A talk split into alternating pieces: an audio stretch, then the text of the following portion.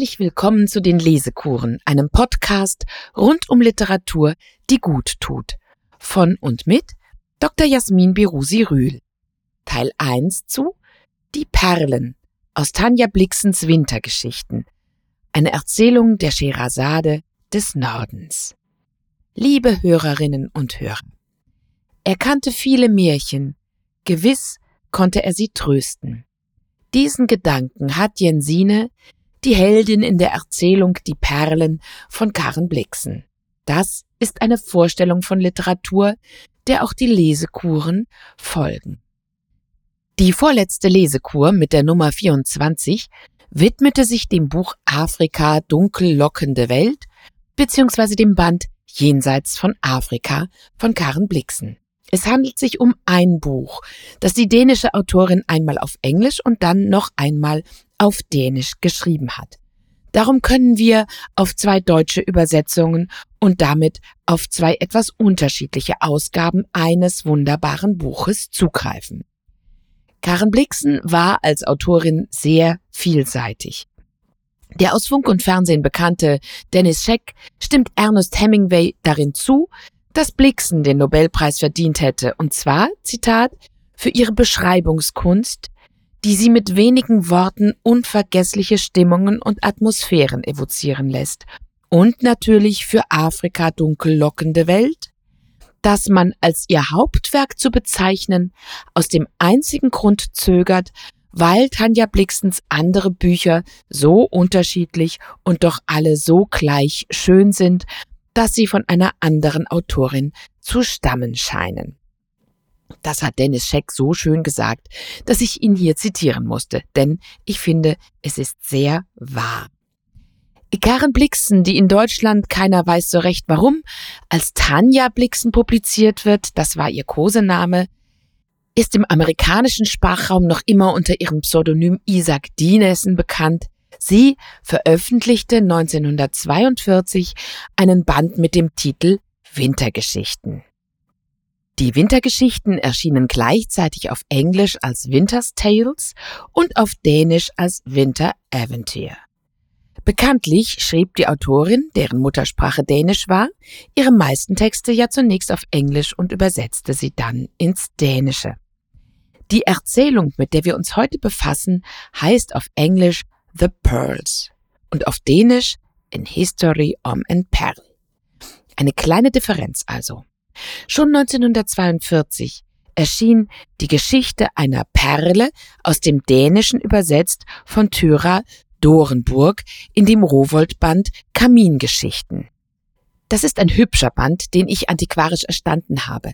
Die Übersetzung erscheint heute aber etwas hölzern. Erst 1985 wurde der gesamte Band der Wintergeschichten aus dem Englischen übersetzt von Jürgen Schweier. Und in dieser Gestalt lesen wir die Erzählung Die Perlen. Ich danke den Fischer Verlagen für die Genehmigung dazu. Karen Blixen liebte ihre Wintergeschichten ganz besonders.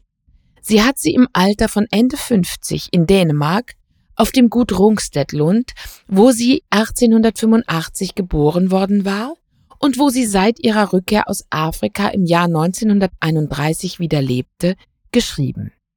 Ihr Erzähltalent aber hatte sie in Afrika auf der Farm entdeckt, wo sie Geschichten zu schreiben begann, um sich während der Regenzeit zu unterhalten. Das war ein Selbstzitat. Bei uns im Norden ist es die Winterzeit, in der wir uns gern Geschichten erzählen oder erzählen lassen. Schon 1942 hat man Karen Blixens fantastischen Prosastücken auf dem Klappentext der Kamingeschichten bescheinigt, dass sie stark an die deutsche Romantik anklingen und die unheimlich versponnene Atmosphäre E.T.A. Hoffmanns neu erstehen lassen und dass sie an Poe, Hauf und Andersen erinnern, aber auch einen eigenwilligen modernen Ton anschlagen, da das tiefenpsychologische Wissen der Verfasserin ihr eine Fülle neuer Möglichkeiten bot. Wir beginnen weil es einfach jetzt das Schönste ist, was wir gerade tun können, nun gleich mit der Lektüre der Geschichte. Die Perlen. Vor ungefähr 80 Jahren heiratete in Kopenhagen ein junger Gardeoffizier, der jüngste Sohn einer Familie aus altem Landadel, die Tochter eines reichen Wollhändlers, dessen Vater noch Hausierer gewesen und aus Jütland in die Stadt gekommen war. In jenen Tagen war eine solche Ehe etwas Ungewöhnliches. Sie wurde viel beredet und es entstand ein Lied darüber, das auf der Straße gesungen wurde. Die Braut war 20 Jahre alt und eine Schönheit, ein hochgewachsenes Mädchen mit schwarzem Haar und frischem Teint, in Wuchs und Haltung sozusagen aus bestem Holze gemacht. Sie hatte zwei alte unverheiratete Tanten, Schwestern ihres Hausierer-Großvaters, die von dem wachsenden Reichtum der Familie gezwungen worden waren, ein Leben voll harter Arbeit und großer Sparsamkeit aufzugeben und stattdessen im Salon zu sitzen und Staat zu machen. Als der älteren von ihnen Gerüchte von der Verlobung ihrer Nichte zu Ohren kamen, stattete sie ihr sogleich einen Besuch ab und erzählte ihr im Verlauf der Konversation eine Geschichte. Als ich ein Kind war, mein Liebes, sagte sie, verlobte sich der junge Baron Rosenkranz mit eines reichen Goldschmieds Tochter. Hast du schon einmal etwas derartiges gehört? Deine Urgroßmutter kannte sie. Der Bräutigam hatte eine Zwillingsschwester, die Hofdame war. Sie fuhr zum Haus des Goldschmieds, um sich die Braut anzusehen. Als sie wieder fort war, sagte das Mädchen zu ihrem Liebsten, Deine Schwester hat über mein Kleid gelacht, und weil ich, als sie Französisch sprach, nicht antworten konnte. Sie hat ein hartes Herz, das habe ich gleich gesehen. Wenn wir beide glücklich miteinander werden sollen, darfst du sie niemals wiedersehen. Ich könnte es einfach nicht ertragen.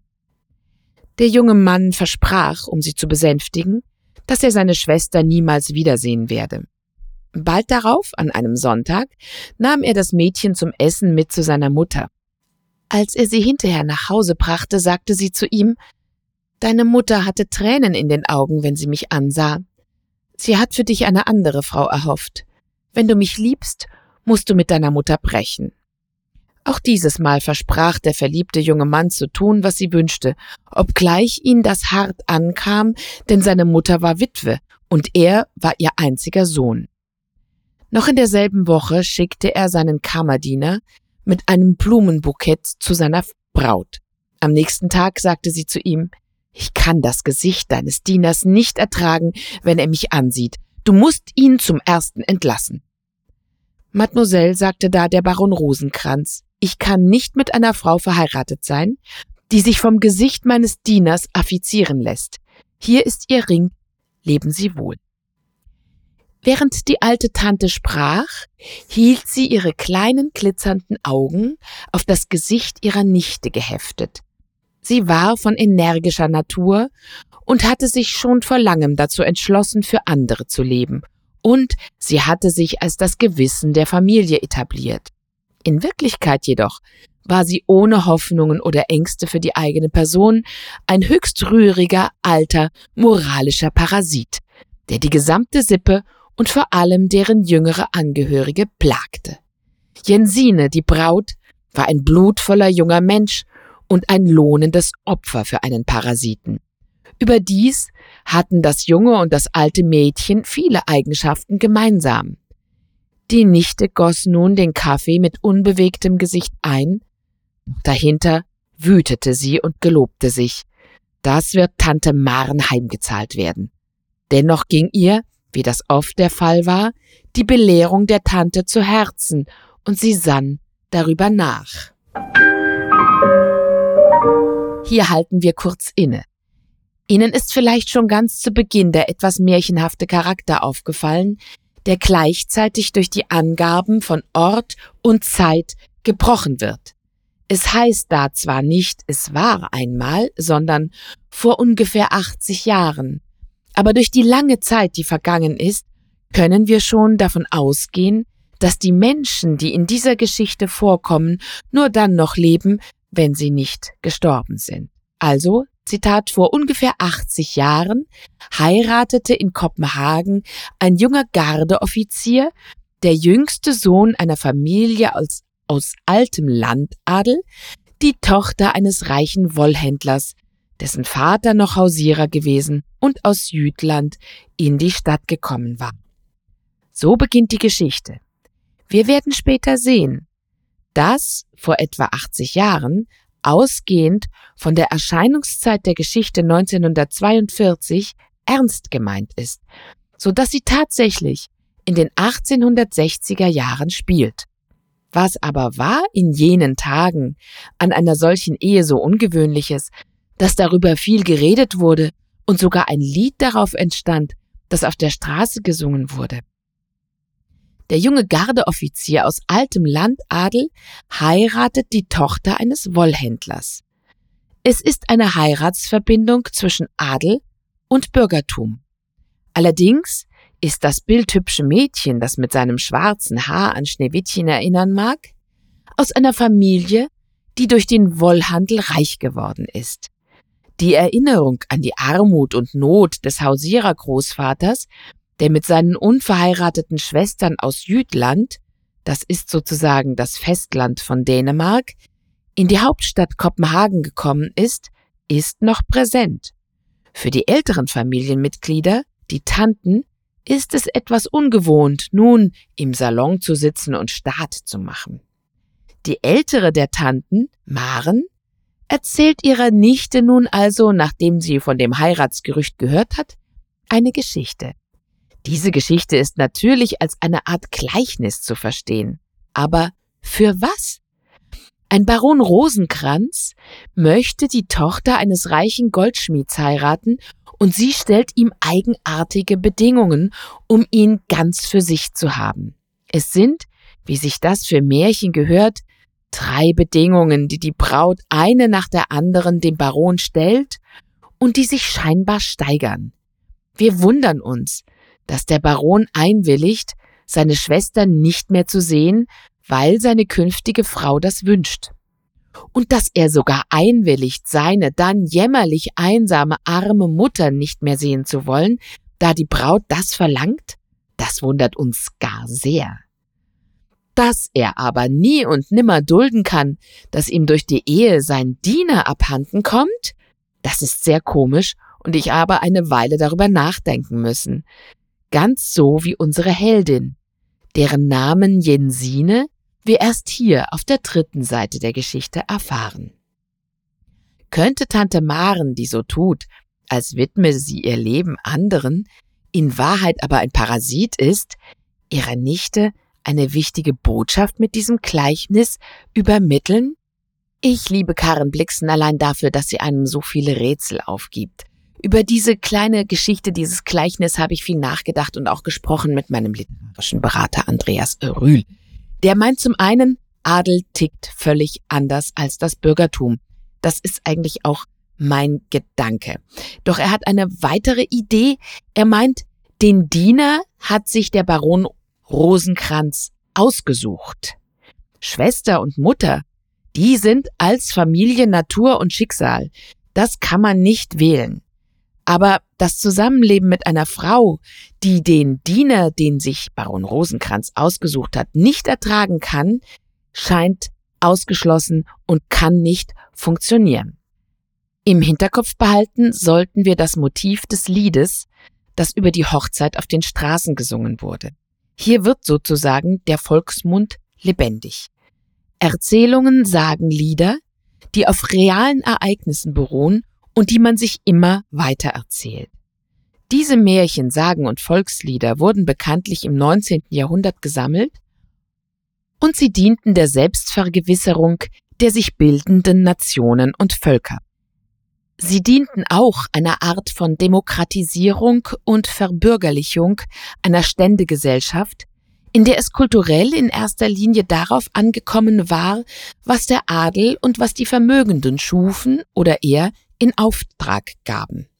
Das Erzählgut hingegen ist im schönsten Sinne etwas Demokratisches, etwas Volkstümliches eben, wofür es Fantasie und Gedächtnis braucht, aber keinen Reichtum. Freilich sanken viele in Auftrag gegebene komplexe Geschichten und Lieder ab, in Anführungszeichen, und wurden auf diese Weise zu Volksgut, aber sie konnten dort tatsächlich weiter tradiert werden und später wieder eingesammelt. Wenn wir jetzt weiterlesen, werden wir mit dem jungen Paar verreisen, und zwar von Kopenhagen nach Hardanger. Hardanger ist eine Region in der Provinz Hordaland in Norwegen. Hardanger ist bekannt für seine malerischen Fjorde und hoch ansteigenden Berge. Dort liegt mit dem Hardanger Fjord an der südwestlichen Atlantikküste Norwegens der tiefste und mit etwa 170 Kilometer einer der längsten Fjorde überhaupt. Die dramatischen Wasserfälle und Gletscher wurden schon Mitte des 19. Jahrhunderts für die romantische Landschaftsmalerei entdeckt. Wir lesen jetzt weiter. Nach der Hochzeit in der Kathedrale von Kopenhagen an einem schönen Junitag brach das frisch vermählte Paar zu seiner Hochzeitsreise nach Norwegen auf. Sie fuhren mit dem Schiff in den hohen Norden hinauf bis nach Hardanger. Zu jener Zeit war eine Reise nach Norwegen ein abenteuerliches Unternehmen, und Jensines Freundinnen fragten sie, warum sie nicht nach Paris reisten. Sie jedoch freute sich darauf, ihre Ehe in der Wildnis zu beginnen und mit ihrem Mann allein zu sein. Sie brauchte, dachte sie, und wünschte keine weiteren neuen Eindrücke oder Erlebnisse. Und in ihrem Herzen fügte sie hinzu, Gott helfe mir. Der Kopenhagener Klatsch wollte wissen, der Bräutigam habe des Geldes, die Braut des Namens wegen geheiratet. Doch beides war falsch. Es war eine Liebesheirat, und die Flitterwochen waren, äußerlich betrachtet, ein Idyll. Jensine hätte niemals einen Mann geheiratet, den sie nicht liebte. Sie hielt den Gott der Liebe hoch in Ehren und hatte schon seit einigen Jahren täglich ein Stoßgebet zu ihm gesandt. Weshalb säumest du denn? Doch jetzt, dachte sie bisweilen, er habe ihr Gebet mit Grollen erfüllt, und ihre Bücher hätten sie über die wahre Natur der Liebe nur unzureichend unterrichtet.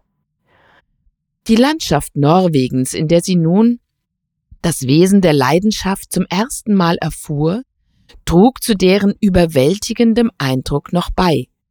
Das Land war zu dieser Jahreszeit am schönsten.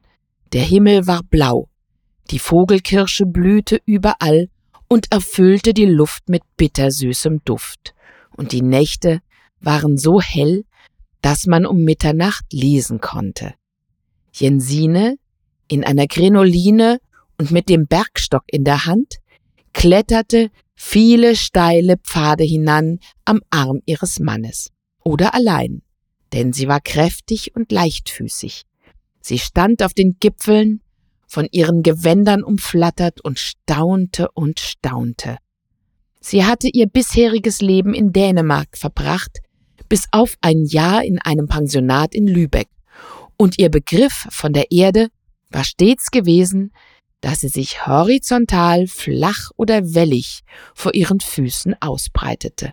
Doch hier, in diesen Bergen, schien sich seltsamerweise alles vertikal zu heben, einem großen Tier gleich, das sich auf seine Hinterbeine aufrichtet, und man weiß nicht, ob es spielen oder einen zermalmen will. Sie befand sich in höheren Regionen als je zuvor, und die Luft stieg ihr zu Kopf wie Wein. Auch erblickte sie, wohin sie schaute, überall fließende Wasser, von den himmelhohen Bergen in die Seen strömend, in silbernen Gerinseln oder in donnernden Fällen, Regenbogen geschmückt. Es war, als weine oder lache die Natur laut. Zuerst war das alles so neu für sie, dass sie fühlte, wie ihre alten Vorstellungen von der Welt in alle Himmelsrichtungen verweht wurden, wie ihre Röcke und ihr Schal. Doch bald zogen sich diese neuen Eindrücke zu einem Gefühl heftigsten Erschreckens zusammen, zu einem Grauen, wie sie es noch nie empfunden hatte. Sie war in einer Atmosphäre der Vorsicht und Bedachtsamkeit aufgewachsen. Ihr Vater war ein redlicher Handelsmann, der sich gleichermaßen davor fürchtete, sein Geld zu verlieren, wie seine Kunden zu übervorteilen. Zuweilen hatte ihn dieses doppelte Risiko in Melancholie gestürzt. Ihre Mutter war eine gottesfürchtige junge Frau gewesen, Mitglied einer pietistischen Sekte. Ihre beiden alten Tanten waren Menschen mit strengen moralischen Prinzipien, die stets das Urteil der Welt im Auge hatten. Daheim war sich Jensine manchmal als ein Wagegeist vorgekommen und hatte sich nach Abenteuer gesehnt. Doch hier, in dieser wild romantischen Landschaft, überrascht und überwältigt von wilden, unbekannten und starken Mächten in ihrem eigenen Herzen, da sah sie sich nach Beistand um. Doch wo sollte sie den finden? Ihr junger Ehemann, der sie hierher gebracht hatte und mit dem sie jetzt ganz allein war, konnte ihr nicht helfen. Im Gegenteil. Er war die Ursache des Aufruhrs in ihr, und zudem war er, in ihren Augen, in höchstem Maße den Gefahren der äußeren Welt ausgesetzt. Denn schon sehr bald nach der Eheschließung musste Jensine erkennen, was sie vielleicht seit ihrer ersten Begegnung schon ahnte, dass er ein Mensch ohne alle Furcht war, ja, ihrer sogar unfähig. Sie hatte in Büchern von Helden gelesen und hatte sie von ganzem Herzen bewundert. Alexander jedoch war nicht wie die Helden in ihren Büchern. Er bot den Gefahren dieser Welt nicht die Stirn und bezwang sie nicht, er nahm vielmehr ihr Vorhandensein gar nicht wahr. Für ihn waren diese Berge ein Spielplatz und alle Erscheinungen des Lebens, die Liebe eingeschlossen, seine Spielgefährten. In hundert Jahren, Liebste, sagte er zu ihr, ist ja doch alles vorbei. Sie konnte sich nicht vorstellen, wie es ihm gelungen war, bis zu diesem Tage am Leben zu bleiben. Doch dann sagte sie sich, dass sein Leben in jeder Hinsicht anders verlaufen war als das ihre. Jetzt empfand sie, entsetzt, dass sie hier inmitten einer Welt unerahneter Höhen und Tiefen in die Hände eines Menschen gegeben war, dem vollkommen unbekannt war, dass es ein Gesetz der Schwerkraft gab. Unter diesen Umständen verstärkten sich in ihr zwei verschiedenartige Gefühle für ihn.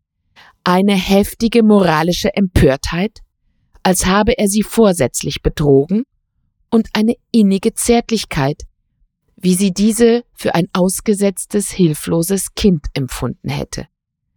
Diese beiden leidenschaftlichen Gefühle waren die stärksten, derer ihre Natur fähig war. Sie brachen sich Bahn und entwickelten sich zu einer Art Besessenheit. Das Märchen vom Jungen, der in die Welt geschickt wird, um das Fürchten zu lernen, fiel ihr ein, und es schien ihr, als müsse sie um ihrer selbst wie um seinetwillen, in Notwehr und um ihn zu schützen und zu retten, ihren Mann das Fürchten lehren. Wir erleben Jensine hier in einem emotionalen Grenzbereich, der durch die majestätisch wilde Landschaft des nordischen Hochsommers und die hohe frische Luft heftig gesteigert wird. Wir lesen, es war als weine oder lache die Natur laut. Und wir befinden uns förmlich selbst, physisch, mit auf den Felsen im Wind. Jensine ist verliebt in ihren Mann. Die boshaften Unterstellungen, sie hätten einander wegen des Geldes und des Adeltitels geheiratet, dürften Karen Blixen von ihrer Hochzeit mit dem Baron Bröhr von Blixen her bekannt gewesen sein. Weder für die Autorin noch für Jensine traf das zu. Dennoch überkommen die Heldin Zweifel. Zitat Jetzt, dachte sie bisweilen, ihre Bücher hätten sie über die wahre Natur der Liebe nur unzureichend unterrichtet. Im Folgenden erst erfahren wir den Namen ihres Mannes, Alexander. Sie stellt fest, dass er ein Mensch ohne alle Furcht war, ja, ihrer sogar unfähig. Und es kommt noch erstaunlicher. Er bot den Gefahren dieser Welt nicht die Stirn und bezwang sie nicht, er nahm vielmehr ihr Vorhandensein gar nicht wahr. Alexander ist also das, was man einen Draufgänger nennt. Und er begründet es ihr auch ganz charmant. In hundert Jahren, Liebste, sagte er zu ihr, ist ja doch alles vorbei. Jensine stürzt das, vor allem auch aufgrund ihrer Herkunft und Erziehung, in eine Art Gefühlschaos widerstreitender Empfindungen. Und sie beschließt, ihren Mann das Fürchten zu lehren. Sie hörten das eben. Da sind wir also wieder mit einem Märchenmotiv konfrontiert. Wie nicht anders zu erwarten, hat ihr Mann keine Ahnung von alledem. Er ahnte nicht, was in ihr vorging. Er liebte sie und er bewunderte und achtete sie hoch. Sie war unschuldig und rein, sie entstammte einer Familie, die fähig war, aus eigener Kraft ein Vermögen zu schaffen. Sie konnte Deutsch und Französisch sprechen und war in Geschichte und Geographie beschlagen. Für alle diese Fähigkeiten hegte er eine geradezu religiöse Verehrung. Er war auf Überraschungen in ihrem Wesen gefasst, denn sie kannten einander kaum, und vor ihrer Hochzeit waren sie nicht öfters als drei oder viermal in einem Zimmer allein zusammen gewesen. Im Übrigen bildete er sich nicht ein, von Frauen etwas zu verstehen. Er hielt vielmehr ihre Unberechenbarkeit für einen Bestandteil ihres Zaubers. Die Stimmungen und Launen seiner jungen Frau bekräftigten nur die Gewissheit, mit der sie ihn bei ihrer ersten Begegnung beseelt hatte. Sie war, was er im Leben brauchte. Er wollte aber ihre Freundschaft gewinnen und wurde sich dabei bewusst, dass er in seinem Leben noch keinen einzigen richtigen Freund gehabt hatte. Er berichtete ihr nichts von vergangenen Liebesaffären. Er hätte auch nicht über sie sprechen können, selbst wenn er es gewollt hätte, erzählte jedoch ansonsten so viel über sich selbst und sein Leben, wie ihm erinnerlich war. Eines Tages schilderte er ihr, wie er in Baden-Baden gespielt, seinen letzten Heller gesetzt und doch noch gewonnen hatte. Er merkte nicht, dass sie an seiner Seite dachte, er ist ja ein Dieb, oder wenn nicht das, so doch ein Hehler, und der Hehler ist so schlimm wie der Stehler. Bei anderen Gelegenheiten machte er sich über die Schulden lustig, die er gehabt hatte, und über die Mühen, die er hatte dranwenden müssen, um seinem Schneider aus dem Weg zu gehen. Solche Rede klang in Jensines Ohren geradezu gottlos, denn ihr waren Schulden ein Greuel, und dass er, umringt von ihnen, ohne Angst hatte weiterleben können, vertrauend darauf, dass das Schicksal für ihn bezahlen werde, schien ihr wieder die Natur. Doch, dachte sie, war sie es ja selbst gewesen, das reiche Mädchen, das er geheiratet hatte, die zur rechten Zeit des Weges gekommen war, das willige Werkzeug des Schicksals, die sein Vertrauen gerechtfertigt hatte, selbst in den Augen seines Schneiders. Er erzählte ihr von dem Duell, das er mit einem deutschen Offizier ausgetragen hatte, und zeigte ihr die Narbe davon. Wenn er sie nach einer solchen Geschichte in seine Arme schloss, auf dem hohen Gipfel eines Berges, wo alle Himmel sie sehen konnten, dann rief sie in ihrem Herzen, ist's möglich, so gehe dieser Kelch von mir. Als Jensine sich daran machte, ihren Mann das Fürchten zu lehren, hatte sie die Geschichte ihrer Tante Maren im Sinn, und sie schwor sich, dass sie niemals um Gnade flehen würde, dass vielmehr er dies tun müsse. Da die Beziehung zwischen ihr und ihm das Wichtigste in ihrem Leben war, lag es nahe, dass sie ihn als erstes mit der Möglichkeit zu schrecken suchte, er könne sie verlieren. Sie war ein einfaches Mädchen und griff zu einfachen Mitteln. Von nun an war sie bei ihren Bergwanderungen noch verwegener als er. Sie stellte sich an den Rand des Abgrundes stützte sich auf ihren Parasol und fragte ihn, wie tief es wohl bis zum Grund sei. Sie balancierte über schmale, morsche Brücken, hoch über schäumenden Bächen und plauderte derweil munter mit ihm. Sie ruderte während eines Gewitters in einem kleinen Boot auf den See hinaus. Nachts durchlebte sie im Traum die Gefahren des Tages noch einmal und erwachte dann mit einem Schrei, so dass er sie in seine Arme nahm, um sie zu beruhigen. Doch ihre Kühnheit brachte ihr nichts. Ihr Mann war überrascht und entzückt von der Verwandlung des sanften Mädchens in eine Walküre. Er schrieb es dem Einfluss des Ehelebens zu und war nicht wenig stolz darauf. Sie selbst fragte sich schließlich, ob sie bei ihren Heldentaten nicht ebenso sehr von seinem Stolz und seinem Lob angetrieben wurde, wie von ihrem Entschluss, ihn zu bezwingen. Da ward sie zornig über sich selbst und über alle Frauen, und sie bemitleidete ihn und alle Männer. Manchmal ging Alexander zum Angeln. Dies bot Jensine willkommene Gelegenheit, allein zu sein und ihre Gedanken zu sammeln. Die junge Frau wanderte dann allein umher in einem Schottenkleid, eine kleine Gestalt inmitten der Hügel. Ein oder zweimal dachte sie auf diesen Wanderungen an ihren Vater und die Erinnerung an seine ängstliche Fürsorge um sie füllte ihre Augen mit Tränen. Doch schickte sie ihn wieder fort. Sie musste mit diesen Dingen, die ihm unbekannt waren, allein fertig werden. Eines Tages, als sie auf einem Stein saß und rastete, kam ein Trüpplein Kinder, die Ziegen hüteten, zögernd näher und starrte sie an. Sie rief sie herbei und schenkte ihnen Süßigkeiten aus ihrem Ridikül.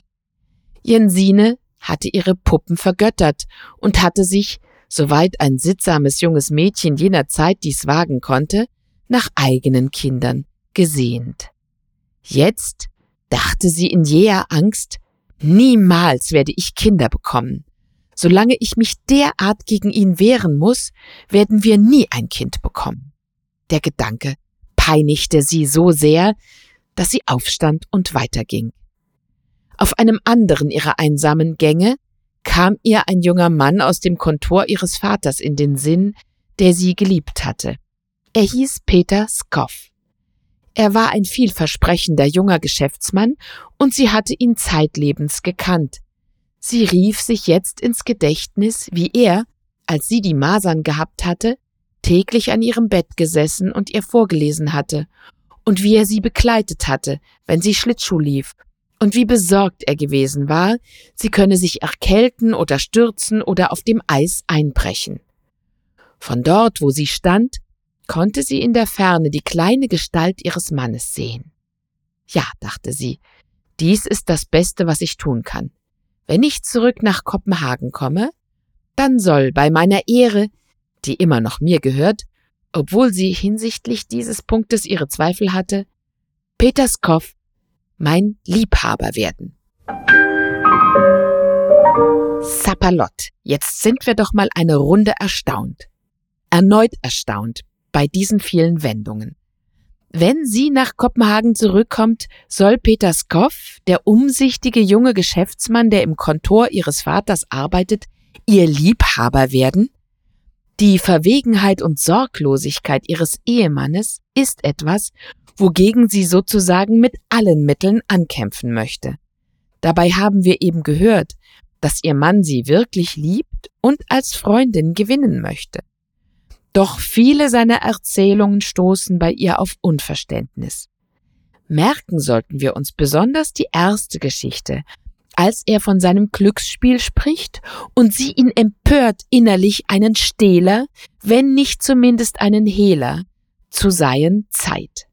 All das passt so gar nicht in ihr pietistisch braves bürgerliches Weltbild.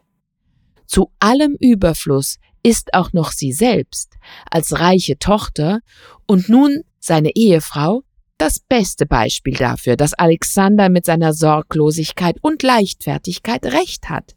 Denn irgendeine Lösung findet sich für ihn immer, auch wenn er beim Schneider bestellt, ohne Geld zu haben.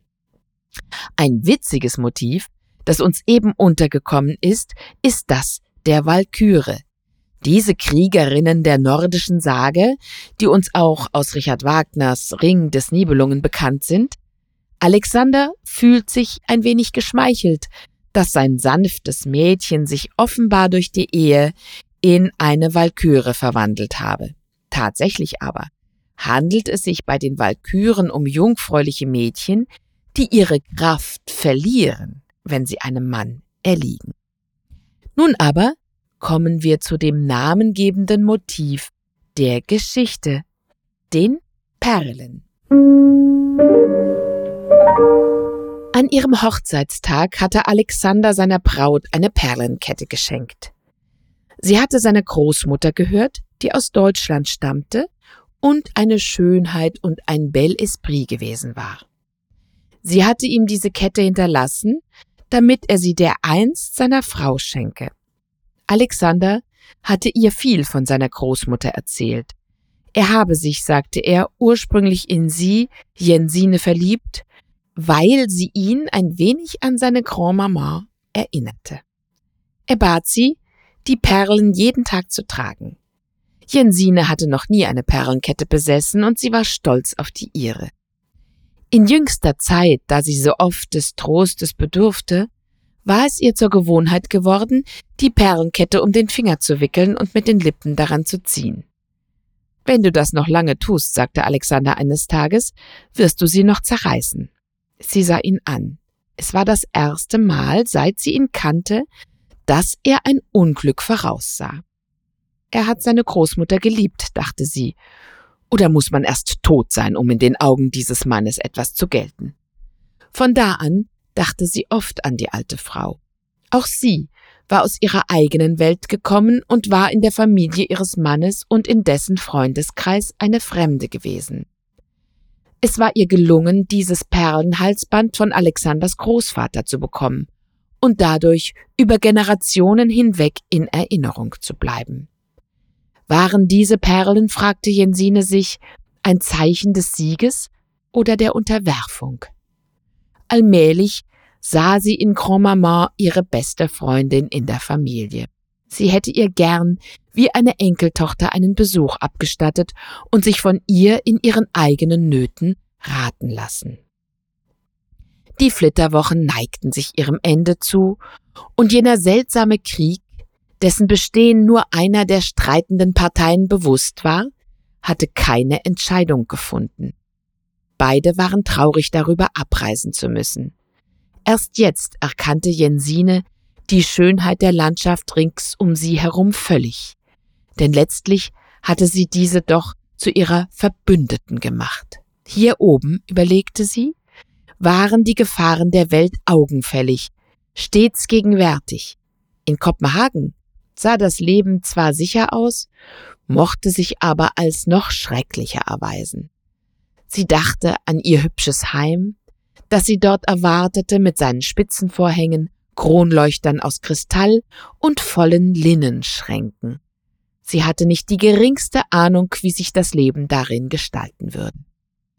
Am Tag vor ihrer Abreise hielten sie sich in einem kleinen Dorfe auf, von dem aus der Anlegeplatz des Küstendampfers in einer sechsstündigen Fahrt mit der Kutsche zu erreichen war.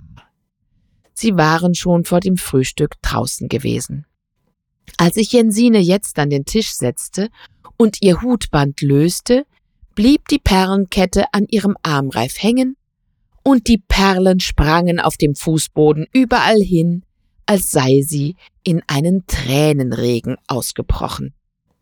Alexander ließ sich auf Hände und Knie nieder und legte ihr eine um die andere, wie er sie aufhob, in den Schoß. Sie saß in einer Art gelinder Panik da.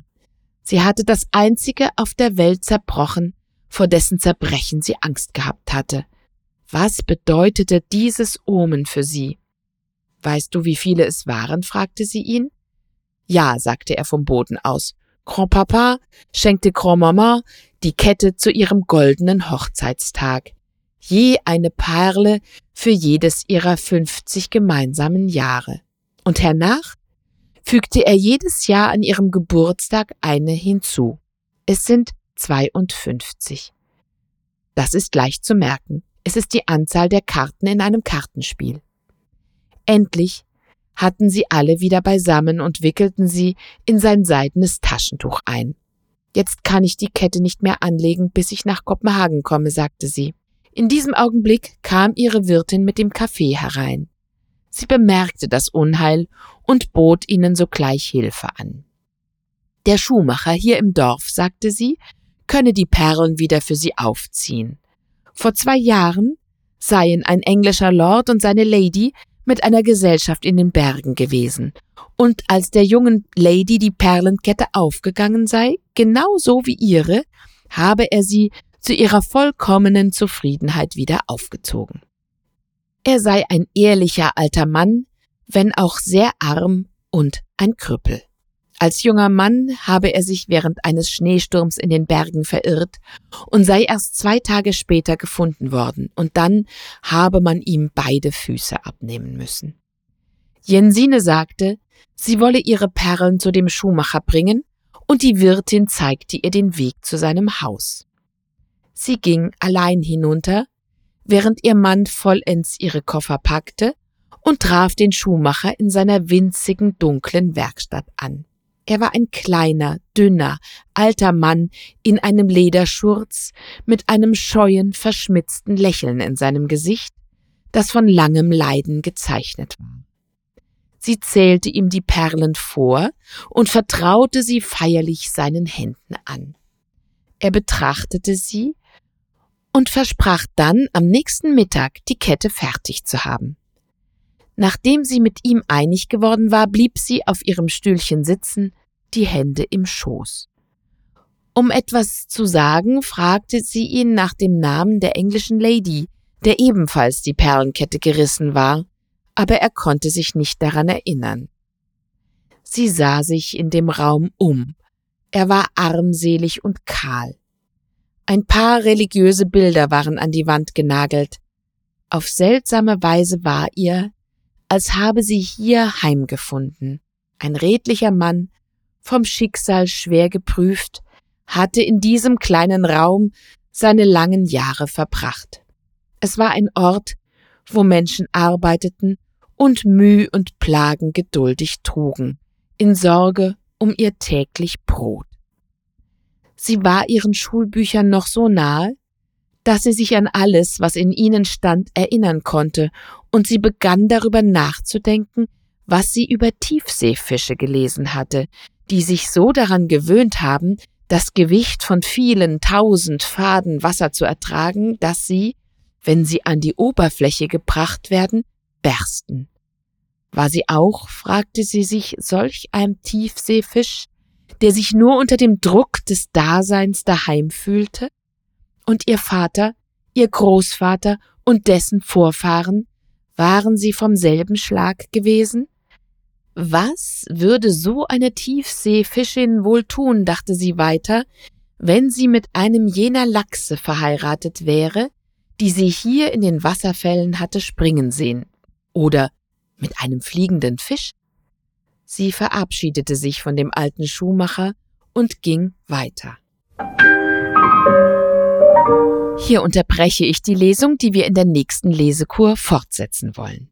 Kurz vor Mitte der Geschichte kommen endlich die Perlen ins Spiel mit der Kette, die Alexander von seiner Großmutter erhalten hat, und fast genau in der Mitte der Erzählung zerreißt Jensine die Kette. Zitat, und die Perlen sprangen auf dem Boden überall hin, als sei sie in einen Tränenregen ausgebrochen.